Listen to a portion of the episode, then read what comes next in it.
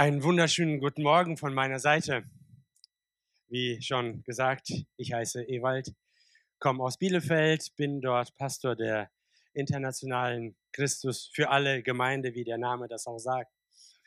Ist ganz bunt bei uns mit Übersetzungen in vier weitere Sprachen, also in fünf Sprachen geht es bei uns im Gottesdienst ab. So, äh, ja, wir haben Übersetzungen in Arabisch, Persisch, Russisch und Englisch und so bunt sind wir auch als Gemeinde. Und mein Herz ist auch sehr bunt. Ich komme aus Kasachstan ursprünglich, bin dort geboren und aufgewachsen, aber auch schon viele, viele Jahre hier in Deutschland. Die Kirsten war übrigens auch schon in Kasachstan und hat dort Zähne gezogen und repariert. Ganz toll, also ich habe da so viel Dank schon gehört. Du darfst wiederkommen. Ein ganz wichtiger Dienst. Man muss die Menschen ganzheitlich sehen. Geist, Seele und Körper. Genau. Ähm, dann noch kurz, Kerstin, meine Frau, ist mit dabei. Und wir ja, verbinden das so miteinander, den Dienst hier. Kerstin bleibt äh, zur Vorstandssitzung und wir machen so ein bisschen Urlaub hier. Ich bin in Forske Deutschland verantwortlich für den Bereich Mission und bin entsprechend auch öfter unterwegs in Kasachstan, in Zentralasien, und äh, das soll dann auch mehr werden. Bin jetzt so in so einem Übergangsjahr. Der Tobi Hüssen, äh, vielleicht kennt der eine oder andere ihn, war vielleicht auch schon mal hier, wird die Gemeindeleitung übernehmen und äh, ist auch schon in Bielefeld. Und wir äh, sind in so einem Übergangsjahr und dann darf ich mich noch mehr auf Mission und Begleitung von Gemeindegründern und Pastoren äh, fokussieren da freue ich mich auch schon darüber. Aber das ist auch etwas, was ich schon jahrelang äh, mache. Genau. Ja, wie gesagt, habe ich auch ein Thema, eine Botschaft äh, für uns mitgebracht. Es soll darum gehen, dass wir es lernen, dass wir es einüben, dass wir uns darauf fokussieren, die Stimme Gottes zu hören, aber nicht nur zu hören, sondern auch zu tun, was er sagt. Da gibt es so einen berühmten äh, Spruch oder eine Aussage von Maria, der Mutter von Jesus, die den Dienern bei einem Hochzeitsfest gesagt hat, was er euch sagt, das tut. Und sie zeigte auf Jesus. Das sage ich übrigens auch meinen katholischen Geschwistern gerne, die so eine besondere Verbindung zu Maria haben. Letztendlich geht es um Jesus. Sie selbst hat auch schon gesagt, was er euch sagt, was Jesus sagt. Darauf kommt es auch an und auf ihn wollen wir hören. Diese Geschichte, wo das erste große Wunder aufgezeichnet ist, das Jesus getan hat, als er seinen Dienst begonnen hat, als er gerade seine zwölf Jünger zusammen hatte, ähm, ist die Verwandlung von Wasser in Wein bei einem Hochzeitsfest, zu dem Jesus auch geladen war. In Johannes Kapitel 2 ist die Geschichte aufgeschrieben. Diese Geschichte hat auch für Kerstin und mich eine besondere Bedeutung, weil das die Hochzeitspredigt bei unserer Hochzeit vor knapp 25 Jahren war. Und dieses Wort, was er euch sagt, das tut, ist für uns zu so einem, ja, zu so einer Leitregel geworden, zu so einem Motto geworden. In allem, was wir zu entscheiden haben, ist uns wichtig zu verstehen, zu begreifen, was sagt Jesus dazu? Was ist der Wille Gottes in der jeweiligen Situation? Und wir haben ganz oft die, und eigentlich immer die Erfahrung gemacht, immer da, wo es uns gelungen ist, zu verstehen, zu begreifen und auch auf das zu hören, was Jesus sagt, war das gut. Da war der Segen Gottes. Äh, und ja, das möchte ich uns auch mitgeben. Was er euch sagt, das tut. Jesus war zusammen mit seinen Jüngern zu einer Hochzeit geladen in Kana. Und schon zu Beginn der Festlichkeiten gab es einen Engpass. Der Wein ist ausgegangen. Wie peinlich. Und im Mittleren Osten im Nahen Osten, da dauert so eine Hochzeit nicht einfach ein paar Stunden oder einen Abend, sondern tagelang. Ich hatte letztes Jahr das Privileg, auf einer Hochzeit in Libanon zu sein, weil einer der Geflüchteten, der bei uns in der Gemeinde in Bielefeld ist, ein Syrer, eine Braut aus Syrien geheiratet hat. Und da sie nicht ohne weiteres in Deutschland einfliegen konnte, vor allem auch nicht ihre Verwandtschaft, und er nicht nach Syrien konnte, weil sonst würde er sofort vom Militär eingezogen werden, und seine Verwandtschaft, die in Deutschland ist, nicht dorthin ziehen konnte, war die Hochzeit in Libanon. Und die Hochzeit war die größte und großartigste Hochzeit, die ich jemals erlebt habe. Drei Tage lang hat sie gedauert. Es fing Sonntag an mit einem Gottesdienst, mit Familie später. Es ging Montag weiter mit Familie und äh, es war jedes Mal wie so äh, ja, stärker und mehr und festlicher, bis dann am Dienstag der Höhepunkt des Festes war mit äh, ja, Feierlichkeiten. Das könnt ihr euch nicht vorstellen. Und ich durfte als Pastor dort sein, um das Paar zu trauen. Also ich habe eine kleine Vorstellung, wie Hochzeiten wohl in Israel laufen könnten, wenn sie da um eine Woche rum gedauert haben. Und wenn schon am Anfang der Wein ausgegangen ist, dann gibt es ein Problem, es ist peinlich. Und Maria war da und äh, hat da offensichtlich irgendwie mitgewirkt, mitgearbeitet und hat das mitbekommen. Bevor die Gäste was mitbekommen, hat Maria das schon mitbekommen. Und sie kommt dann so zu Jesus und sagt, Jesus, wir haben ein Problem. Der Wein ist ausgegangen und Jesus reagiert ungefähr so, was habe ich damit zu tun? Meine Zeit ist nicht gekommen, noch nicht gekommen, um jetzt irgendwelche Wunder zu tun, hat er gedacht. Und Jesus sagt im Kapitel 5, dass er ja das, was er tat, aus der Verbindung mit dem himmlischen Vater getan hat. Was er den Vater hat tun sehen, das hat auch er getan.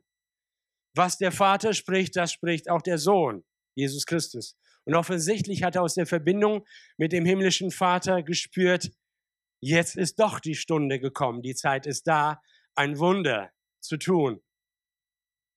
Und so sagt Maria dann schon, ohne das mit Jesus alles wirklich geklärt zu haben, sie schickt die Diener schon mal zu Jesus und sagt, was er euch sagt, das tut. Und diesen Vers will ich mit euch lesen. Das ist der Vers 5. Seine Mutter spricht zu den Dienern, was er euch sagt, das tut. Und die Diener kommen und warten auf die Order von Jesus. Und Jesus schaut sich um und sieht da sechs große Krüge. So ein Steinkrug damals konnte um die 100 Liter Wasser fassen. Und Jesus sagt zu ihnen, füllt diese Krüge mit Wasser. Sie hören auf Jesus. Sie füllen diese Krüge mit Wasser. Und er sagt dann, und jetzt nehmt das und bringt es dem ähm, Zeremonieleiter und dem Speisemeister. Und der Speisemeister kostet das und auf einmal wird diese peinliche Situation zu einer ganz besonders ehrenvollen Situation. Weil der Speisemeister geht zum Bräutigam und vielleicht hat er das sogar öffentlich gemacht und sagt, wow, normalerweise kenne ich das so auf Hochzeiten, dass man mit gutem Wein zuerst abgespeist wird und wenn die Leute schon einigermaßen was Intus haben, dann kommt der billige Wein. Aber auf eurer Hochzeit ist es ja ganz anders. Der Wein vorher war schon nicht schlecht, aber das hier ist der beste Wein überhaupt. Und so wird das zu einer ehrenvollen Sache. Jesus hat die Ehre gerettet von diesem Brautpaar und vor allen Dingen von den Eltern dieses Brautpaares. Und dann als dieses Wunder dann geschah, lesen wir in Vers 11, diesen Anfang der Zeichen machte Jesus in Kana in Galiläa und ließ seine Herrlichkeit offenbar werden. Und seine Jünger glaubten an ihn. Das war das Ergebnis dessen, dass Jesus aus der Verbindung mit dem himmlischen Vater gesehen hat, was der Vater tun möchte und tut und er hat sich eins gemacht mit dem Vater und hat dieses Wunder vollbracht. Aus Wasser wurde Wein. Die Diener haben darauf gehört und haben nicht gesagt, der spinnt ja völlig, da machen wir nicht mit, sondern sie haben diese Krüge mit Wasser gefüllt und sie haben dann geschöpft und dieses Gemisch aus Wasser wurde auf einmal zu Wein. Sie haben es dem Speisemeister gebracht. Sie haben getan, was sie tun sollten. Und dieses Wunder ist im Gehen passiert. Im Gehorsam ist dieses Wunder passiert. Und dieses Wunder diente dazu, dass äh, ein Zeichen gesetzt wurde, dass es kein gewöhnlicher Mensch ist, sondern dass Jesus wirklich der Christus, der von Gott gesandte Messias ist. Das wurde deutlich durch dieses Wunder. Ein Zeichen Gottes war gesetzt. Und die Herrlichkeit Gottes wurde offenbar. Die Herrlichkeit, das Wort Herrlichkeit meint das Wesen Gottes. Es wurde offenbar, wer Jesus ist durch dieses Wunder. Und es hat den Glauben geweckt. Die Jünger glaubten an ihn. Sie glaubten, dass er wirklich der von Gott gesandte Messias ist. Glaube wurde geweckt. Und das passiert immer wieder, wenn wir auf Gottes Reden hören, wenn wir tun, was er uns sagt. Dann gibt er uns Zeichen auf dem Weg. Dann geschehen Wunder, Übernatürliches geschieht. Gottes Eingreifen erleben wir dann, wenn wir auf die Stimme Jesu hören. Wir erleben die Herrlichkeit Gottes. Er offenbart sich uns, dass wir ihn noch mehr und noch besser erkennen können, wie er wirklich ist und was er alles schon getan hat und tut in unserem Leben. Und unser Glaube wächst, unser Vertrauen auf ihn wächst. Und so ist es für uns in unserer Ehe und in unserer Familie immer wieder die Frage, Jesus, was sagst du in der jeweiligen Situation zu dem jeweiligen Thema? Zu vielen Themen in, in unserem Leben hat das Wort Gottes eine klare Botschaft, eine Aussage. Da ist ein Reden Gottes in der Bibel, in seinem Wort für uns. Wir persönlich, ich erzähle einfach mal so ein paar Geschichten, haben auf vielfältige Weise Gottes Reden erlebt. Und ich erzähle das nicht, um damit zu prallen, sondern euch daran zu erinnern, dass ihr ja auch schon ganz viel mit Gott erlebt habt. So war es für uns ganz entscheidend wichtig, dass wir von Gott die Gewissheit, so ein Reden Gottes in Form von einer Gewissheit hatten, dass Gott uns einander gegeben hat und dass wir miteinander durchs Leben gehen wollen. Das ist die Grundlage, auf der wir ein Ja füreinander gegeben haben. Wir wollten dann in die Mission, hatten das so empfunden, dass Gott uns nach Kasachstan beruft. Es hat sich aber anders ausgestaltet, so dass wir in Bielefeld eine Gemeinde gegründet haben. Und das haben wir getan, weil wir Gottes Reden erlebt haben. Wir waren dabei, Menschen zum Glauben einzuladen. Und es waren äh, ja wahrscheinlich eine, ein Dutzend von Menschen, zehn Leute, äh, die erwachsen waren und ein paar Kinder, ein Hauskreis. Und äh, wir hatten gar nicht vor, Gemeinde zu gründen. Aber Gott sprach zu uns zwei ähm, Aussagen, die unsere Bestimmung als Gemeinde beschrieben haben. Ihr werdet Menschen erreichen, die andere nicht erreichen. Weil wir diese Frage hatten, Gott, es gibt in Bielefeld schon um die 30 Gemeinden, warum braucht es noch eine weitere? Und da war dieses Reden Gottes, ihr werdet Menschen erreichen, die andere nicht erreichen können. In Einheit mit anderen Kirchen und Gemeinden zusammen.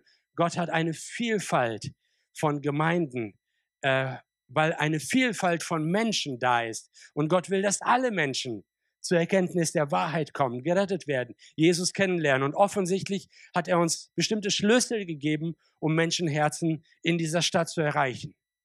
Und dann war eine zweite ähm, Zusage Gottes, Menschen werden zu euch kommen und ihr werdet sie das Leben im Heiligen Geist lehren. Und das ist auch etwas, was unsere Gemeinde und unseren Dienst so kennzeichnet. Ähm, in der Kraft und in der Beziehung mit dem Heiligen Geist zu leben und zu dienen. Sind jetzt schon Jahre vergangen. Wir dachten, dass wir die Gemeinde zwei, drei Jahre leiten, aufbauen, gründen werden und dann weiterziehen in die Mission. Aus zwei, drei ist jetzt zwei, drei, 23 geworden. Wir sind immer noch da, aber jetzt ist die Zeit der Übergabe und jetzt erst kommt das Thema Mission noch stärker ins Rollen als vorher.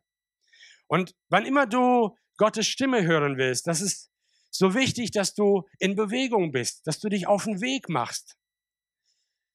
Ein äh, fahrendes Auto kann man leichter lenken als ein parkendes.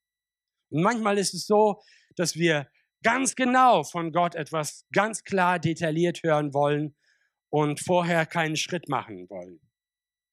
Und das ist oft schon der Hindernis, das Hindernis, dass wir wirklich Schritte gehen. Weil wenn wir, so weit wie wir Gott erkennen, so weit wie er uns schon den nächsten Schritt gezeigt hat, in Bewegung sind, wird er uns weiterführen und leiten und diese Zeichen und diese Wunder auf unserem Weg geben, wie das auch bei diesem Wunder war, als Jesus Wasser zu Wein gemacht hat.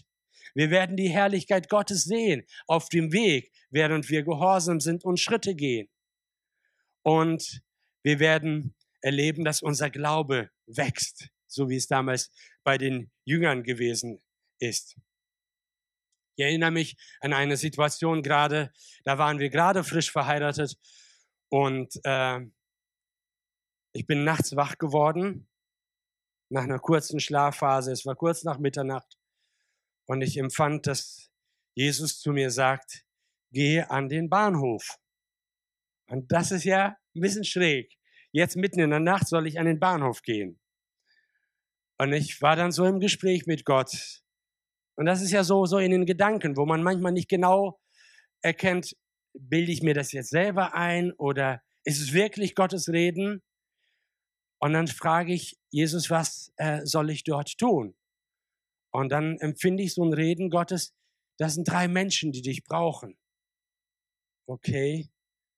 Ja, aber vielleicht bilde ich mir das nur ein. Vielleicht ist das nur meine missionarische Gesinnung, mein Evangelistenherz und und was wird Kerstin denken, wenn sie nachts aufwacht und ich bin nicht mehr da? Soll ich sie jetzt wecken und vielleicht denkt sie ja, dass ich spinne? Ich meine, wir waren erst frisch verheiratet.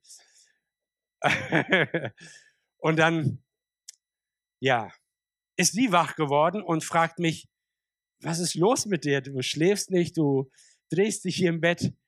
Und ich habe, ich glaube, Jesus sagt, ich soll an den Bielefelder Bahnhof gehen und da ein paar Leuten dienen. Und dann sagt sie nur noch so ganz trocken, ja, was machst du dann noch hier? Okay, jetzt habe ich keine Ausrede mehr. Es zählt ja der Grundsatz, was er euch sagt, das tut, ne? Also habe ich mich auf den Weg gemacht habe drei Broschüren von Minus zu Plus mitgenommen und dachte, jetzt wird's spannend. Ich komme an den Bielefelder Bahnhof, es ist nachts, kaum ein Mensch da. Auf einmal, schon, schon beim Reingehen in den Bahnhof, sehe ich da eine Person sitzen und ich habe so einen inneren Impuls. Also Gottes Reden kommt auch so wie so ein Gedanke. So ein Impuls, wo du erstmal gucken musst, ist es mein eigener Gedanke oder ist es von Gott? Der Impuls war, dieser Mensch, braucht Jesus und du sollst ihm das erzählen, wie wertvoll er ist. Und ich denke, ja, Moment, erstmal einen Überblick verschaffen. Vielleicht spinne ich ja auch, ne? Ich gehe dann rein in den Bahnhof und sehe dann jemanden, der an so einer Anzeigetafel steht und äh, nicht klarkommt. Ich spreche ihn an, er spricht kein Deutsch. Aber er spricht Russisch, ich auch. Und er war betrunken und er fand den Weg nicht zurück nach Hause.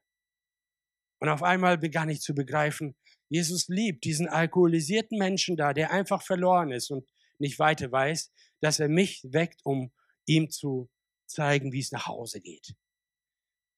Ich helfe ihm mit einem Ticket, setze ihn ins, in den richtigen Zug und er fährt ab und ich habe schon so ein gutes Gefühl, so wow, irgendwie ist doch was dran. Irgendwie hat Gott wohl doch mich geschickt. Ich treffe einen weiteren Menschen, er ist ganz aufgeschlossen. Wir reden zusammen. Ich lade ihn auf einen Kaffee ein und er setzt sich in den Zug und fährt ab. Und langsam kriege ich Lust drauf, die ganze Nacht so mit Jesus unterwegs zu sein. Und ich denke, da war doch jemand am Eingang. Aber der ist bestimmt schon weg. Wenn der noch da ist, dann will ich mit ihm reden. Ich gehe raus und der Mann sitzt immer noch da. Und ich spreche ihn an, so ganz direkt. der Himmel schickt mich zu ihnen. Wie meinst du das denn? Und dann erzähle ich ihm die Geschichte, dass Jesus mich mitten in der Nacht weckt, um zu ihm zu kommen, um zu sagen, wie wertvoll er in Gottes Augen ist und, und so weiter. Er öffnet sich, wir reden, wir beten zusammen. Und ich denke, jetzt so weitermachen. Und auf einmal empfinde ich so fast wie ein, ja, fast wie so ein schlechtes Gewissen, so, so eine Ermahnung von Gott. So, und jetzt ist Schluss, jetzt gehst du nach Hause und schläfst, morgen früh musst du zur Arbeit. Also, was er euch sagt, das tut. Nicht mehr und nicht weniger. In alle Lebensbereiche hinein hat Gott etwas zu sagen, wenn wir uns nur öffnen für ihn und bewusst die Antennen ausfahren und äh, aufmerksam werden. Ich könnte Geschichten über Geschichten erzählen, aber ich kann auch Geschichten erzählen, wo ich das nicht getan habe, wo ich nicht auf Gottes Reden gehört habe. Manchmal haben wir einfach auf die Not reagiert und uns investiert, einfach weil die Not da war und haben nicht gefragt, Jesus, wie möchtest du, dass wir dieser Not begegnen, äh, sondern was können wir tun, Ärmel hochgekrempelt und getan. Und ja, dann war auch oft Überforderung da, manchmal Enttäuschung, weil das nicht zurückkam, was man sich erhofft hat, dass passieren sollte. Manchmal haben wir auch eine Menge Geld verloren, weil wir einfach, einfach gedacht haben, so die Not ruft. Äh, wie anders war es, wenn wir von Gott etwas gehört haben und da auch durchaus großzügig uns investiert haben, aber wo diese Gewissheit war, hier hat Gott euch hineingestellt. Äh, in Erziehungsfragen haben wir ganz bestimmt nicht immer richtig auf Gott gehört, aber ganz oft haben wir auch Weisung aus Gottes Wort bekommen in Gemeindeleitungsangelegenheiten, wie oft habe ich einfach, weil äh, die Zeit drängt, weil eine, Erwart weil eine Entscheidung erwartet wird, Dinge getan, die ich im Nachhinein bereut habe oder mich nicht genug mit anderen abgestimmt und beraten und nicht wirklich so die Ruhe gehabt, auf Gott zu hören. Erst nochmal zu beten und Gott zu fragen und äh, mich zu beraten. Also ja, aber eines weiß ich. Es ist gut, in allem und in allen Angelegenheiten auf Jesus zu hören. Und eines weiß ich, ich will lernen, noch mehr und noch besser und noch klarer die Stimme Gottes zu hören und darauf einzugehen. Du auch? Gibt es hier Leute, die... Oh, wunderbar, ich bin, glaube ich, in guter Gesellschaft hier. Aber wie redet Gott? Wie redet Gott? Am allermeisten redet er durch sein Wort. Und wir können lernen, auf sein Wort zu hören. Schon im Alten Testament kommt das Wort Jünger vor. Wusstet ihr das? Nicht nur im Neuen Testament gab es die Jünger Jesu und den Auftrag, zu Jünger zu machen. Also wir reden ja oft von Jüngerschaft in Gemeinden. Auch im Alten Testament gab es schon Jünger. Ich lese aus Jesaja Kapitel 50. Gott der Herr hat mir die Zunge eines Jüngers gegeben, damit ich den Müden mit einem Wort zu erquicken wisse. Er weckt morgen für morgen. Ja, er weckt mir das Ohr, damit ich höre, wie Jünger hören. Gott der Herr hat mir das Ohr geöffnet und ich habe mich nicht widersetzt und bin nicht zurückgewichen. Das sagt Jesaja, der Prophet, ein Bote Gottes, jemand, der ein besonderes Berufungserlebnis auch erlebt hat, als Gott zu ihm geredet hat und ihn in den Dienst gestellt hat. Und hier sagt er, Gott der Herr hat mir die Zunge eines Jüngers gegeben. Und er beschreibt hier, was Jüngerschaft ausmacht, was die Kennzeichen von Jüngerschaft sind. Jünger sein bedeutet ein Lernender zu sein, ein Schüler in der Schule Gottes zu sein. Und er sagt hier, Gott der Herr, er weckt morgen für morgen mir das Ohr. Und er öffnet mir das Ohr, dass ich die Stimme Gottes hören kann. Ist das nicht gut? Wir haben diese Befähigung durch den Geist Gottes zu hören, was Gott uns sagen möchte. Er spricht zu uns. Er weckt uns das Ohr, weil wir sind Jünger von Jesus. Wir sind die Schafe der Herde Gottes. Und Jesus selbst hat gesagt, meine Schafe hören meine Stimme. Nicht sollten meine Stimme hören, sondern wir hören die Stimme Jesu. Jeder von uns hat das auch schon erlebt. Das Problem ist nur, dass wir oft nicht hinhören. Morgen für morgen weckt er mir das Ohr, damit ich höre, wie Jünger hören. Und wie hören Jünger? Sie hören so, dass sie tun, was sie hören. Denn im nächsten Vers wird gesagt, und ich habe mich nicht widersetzt. Er weckt mir das Ohr, er redet zu mir, damit ich Worte habe, um die zu ermutigen und aufzubauen, denen es gerade nicht gut geht. Den Müden zu erquicken steht hier. Gott will zu dir und zu mir sprechen. Jeden Morgen. Wie wäre es, wenn wir tatsächlich jeden Morgen uns die Zeit nehmen würden, um das Wort Gottes, die Bibel zu lesen? Ich glaube, dass sehr viele Christen, manchmal zähle ich auch dazu, das Wort Gottes nicht irgendwie täglich lesen. Und es gibt eine große Anzahl von Christen, die das Wort Gottes, die Bibel, eigentlich nie selbstständig lesen, sondern sich damit begnügen, dass Sonntagmorgen eine gute Predigt da ist und sie so einen Impuls, so Kraft für die Woche irgendwie mitbekommen. Und nächsten Sonntag sind sie ja wieder da. Und in der Zwischenzeit kann man ja online auf YouTube nochmal eine Predigt hören, aber selbstständig, Morgen für Morgen, sich das Ohr wecken zu lassen vom Heiligen Geist und das Wort Gottes sich reinzuziehen und, äh, und zu hören und zu lesen, das ist etwas, was für mich persönlich auch eine Herausforderung ist. Ich bin nicht so ein disziplinierter Mensch, ich bin eher ein Abenteurer. Aber ich merke, dass Gott mich ruft, morgen für morgen Platz zu nehmen auf meinem Sessel im Wohnzimmer mit dem Blick nach draußen und einfach mal den Mund zu halten, einfach mal stille zu sein und dann die Bibel rauszuholen, zu lesen, zu hören, was Gott mir sagen möchte. Ich habe Zeiten erlebt, wo ich die Bibel gelesen habe, Kapitel für Kapitel, bis Gott zu mir gesprochen hat. Aber es gibt auch Zeiten, wo ich das total vernachlässige und wo ich mich neu disziplinieren muss, weil das Ergebnis will ich ja. Ich will die Stimme Gottes hören. Und ich will sogar auf die Stimme Gottes hören, weil ich das Abenteuer liebe, was dann passiert, wenn ich von Gott gehört habe, wenn ich mich darauf eingelassen habe. Gott redet durch sein Wort zu uns. Und das Tolle ist, dass sein Wort zu allen Lebensbereichen was zu sagen hat. Das Wort Gottes spricht zu den Kindern, dass sie nämlich auf ihre Eltern hören sollen. Es spricht aber auch zu den Eltern, was für eine Verantwortung damit verbunden ist und dass sie ihre Kinder nicht zu hart behandeln sollen, dass, damit sie nicht den Mut verlieren. Das Wort Gottes spricht was zum Eheleben, zu Liebe und Respekt und wie das alles zusammenhängt. Ganz klar redet das Wort Gottes auch was über Treue in der Ehe. Das Wort Gottes spricht was zu den Finanzen. Ich muss nicht jedes Mal neu überlegen, hm, was mache ich mit meinem Geld?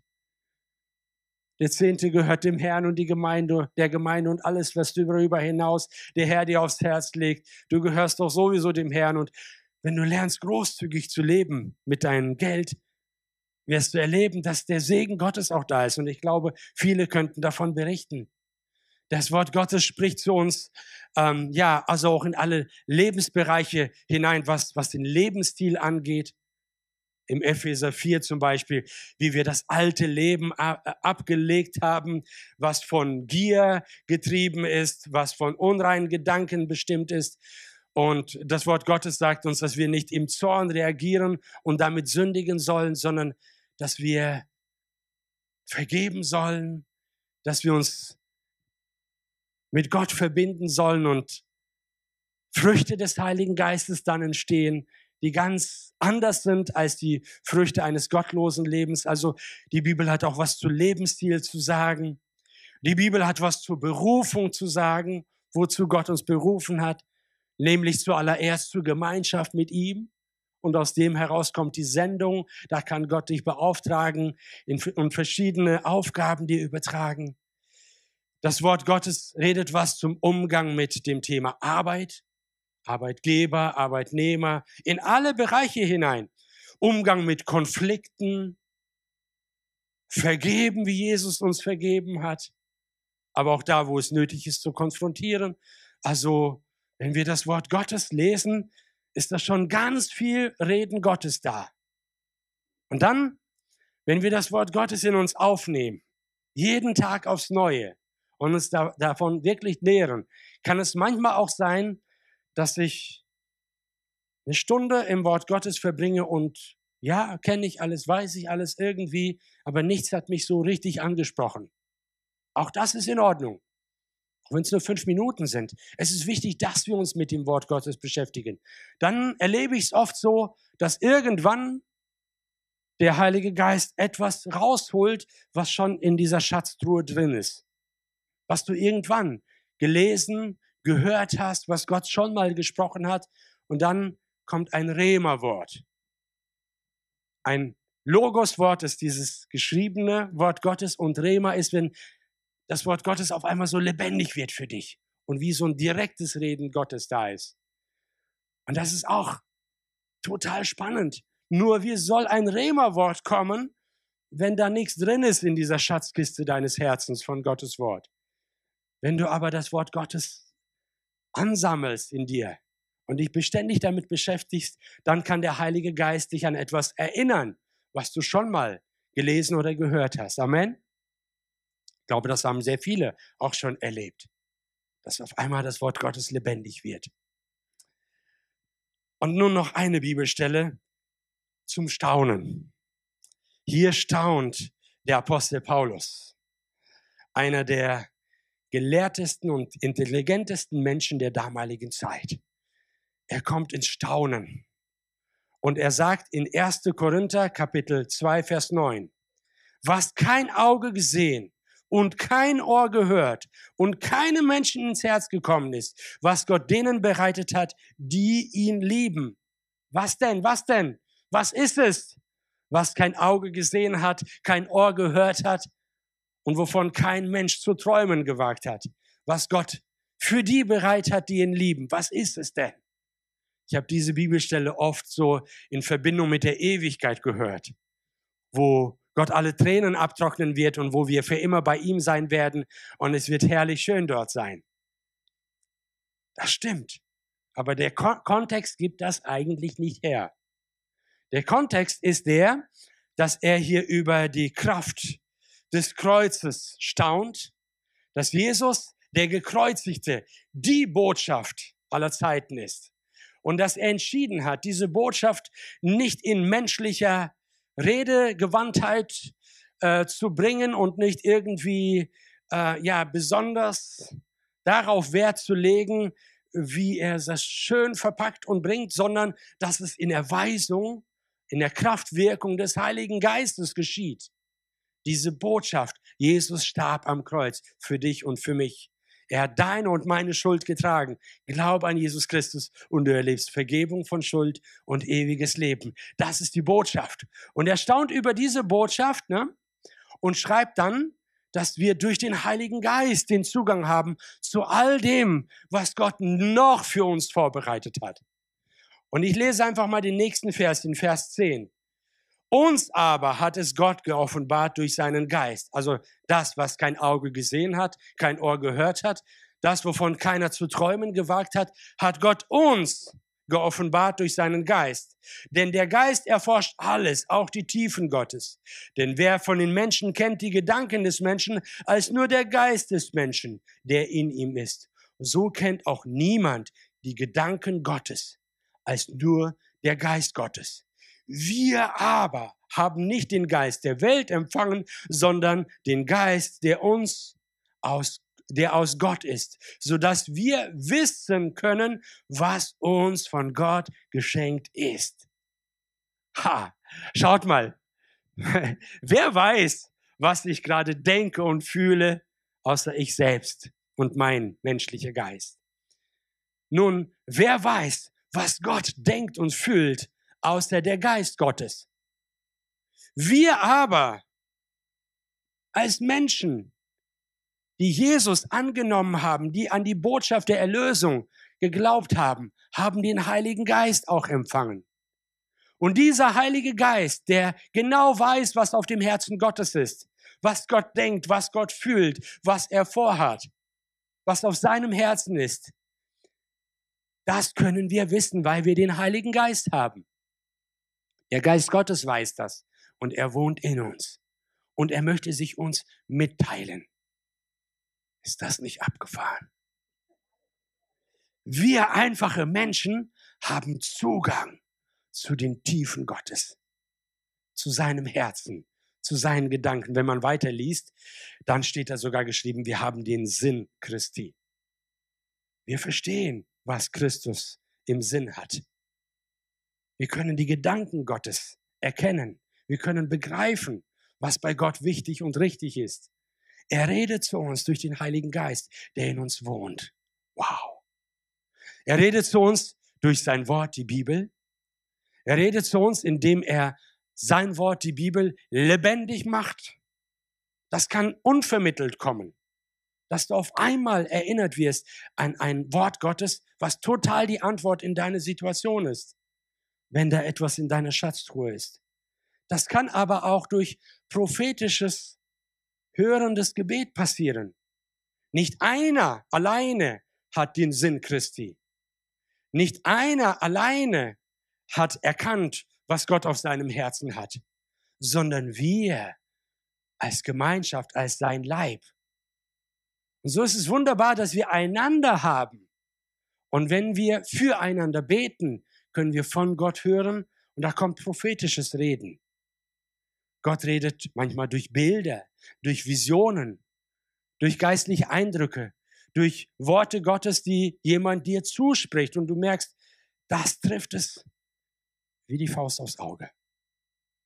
Also das passt, das ist so, eine Bestätigung Gottes. Gott redet zu uns persönlich, aber er bestätigt das auch durch die Gemeinschaft der Gläubigen, durch das Wirken der Geistesgaben, durch prophetisches Reden durch die Predigten. Und deswegen ist es so wichtig, dass wir als Schafe in der Herde Gottes eben auch Herdentiere sind. Wir brauchen die Gemeinschaft mit anderen, um das Reden Gottes auch richtig zu verstehen, zu hören und zu interpretieren. Wir brauchen einander. Habe ich richtig gehört? Kannst du mit mir zusammen beten? Deswegen gibt es geistliche Leiter, deswegen gibt es geistliche Begleitung, alles ist dafür da, damit wir das Reden Gottes hören können. Und jetzt komme ich zum Abschluss äh, meiner Predigt. Manchmal scheint es so, als würde Gott nicht reden. Kennst du das? Ich höre nicht immer sofort und nicht immer so schnell. Wann immer ich höre, das ist krass. Und wann immer ich mich darauf einlasse, bestätigt Gott es auch. Aber bin manchmal auch länger am Suchen und verstehe nicht so richtig, was will Gott mir sagen. Ich suche nach Wegweisung. Und es ist immer wieder wichtig, auch so suchen zu sein. Es ist nie so ein Automatismus, jetzt habe ich es gelernt und äh, jetzt ist alles nur noch einfach, sondern es braucht immer wieder das Hinhören. Und manchmal scheint es, als würde Gott irgendwie nicht reden. Dann kann es verschiedene Ursachen geben. Die erste Ursache wenn du Jesus dein Herz noch nicht gegeben hast. Wenn du Jesus noch nicht als den Retter und Herrn deines Lebens angenommen hast, wenn er noch nicht das Sagen in deinem Leben hat, dann kannst du auch Gottes Stimme hören, nämlich kehr um und glaub an Jesus Christus als deinen Retter und Herrn. Aber in dem Moment, wenn du Jesus als deinen Retter und Herrn angenommen hast, gehörst du zur Familie Gottes zur Herde Gottes, bist du ein Schaf, was auch die Stimme des Hirten hören kann. Dann kann es sein, dass Gott zu dir geredet hat und du weißt es. Aber du bist nicht bereit, auch das zu tun, was Gott gesagt hat. Und dann ist es so wichtig, nochmal zur Besinnung zu kommen und sagen, hat Gott nicht geredet? Hat Gott nicht gesagt? Vielleicht hat mir das nicht gefallen, was Gott gesagt hat, aber ich muss mich neu damit befassen und auf sein Reden hören.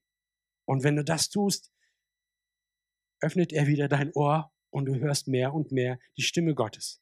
Vielleicht ist es aber auch so, dass du die Stimme Gottes deswegen nicht so wahrnimmst, weil du so beschäftigt bist mit allem möglichen anderen und eben dir nicht die Zeit nimmst, ob es am Morgen ist oder am Abend oder auch zwischendurch am Tage, wirklich zur Ruhe zu kommen und mit dieser Frage, Gott, was willst du mir sagen? Rede her, denn dein Knecht hört, hat Samuel gesagt. Ne? Es ist so wichtig, dass wir hinhören. Ich möchte uns einladen, dass wir in einer kurzen Zeit nochmal so diese Botschaft und das, was Gott uns persönlich sagen möchte, reflektieren. Wir werden ein Lobpreislied zusammen singen oder auch einfach nur hören und auf uns wirken lassen. Und in dieser Zeit ist auch die Gelegenheit, einfach nochmal hinzuhören. Wenn du Jesus als den Herrn und Retter deines Lebens noch nicht bewusst angenommen hast, es reicht nicht, dass du in einer christlichen Familie aufgewachsen bist. Es braucht deine Entscheidung, Jesus. Sei du der Retter und Herr meines Lebens. Komm in mein Herz. Ich will dir nachfolgen. Wenn du dieses Gebet sprechen möchtest, darfst du gerne auf mich zukommen oder hier ist Brigitte und einige sind da, die gerne für dich beten werden. Oder wenn du Gottes Reden schon gehört hast und du möchtest gesegnet werden, um auch endlich Täter des Wortes zu werden, dann ist bestimmt auch jemand da, der für dich gerne beten möchte, um dich zu segnen für den Gehorsamschritt. Oder wenn für dich die Entscheidung gekommen ist, ja, es stimmt, ich will Raum schaffen für Gottes Reden. Ich will meine Gewohnheiten verändern.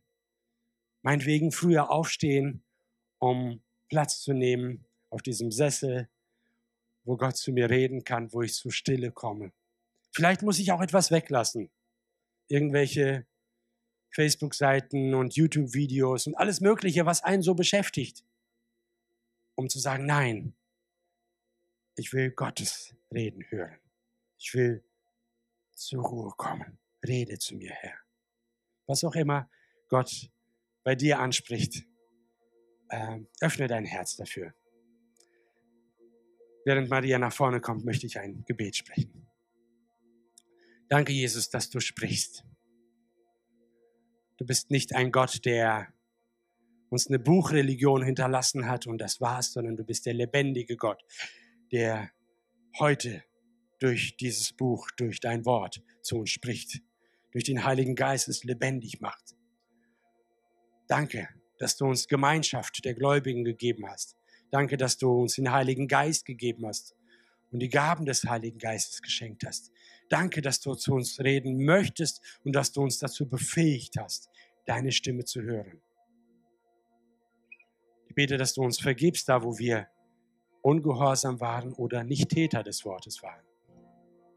Bete, dass du uns Mut und Klarheit gibst, wie wir Täter des Wortes werden können.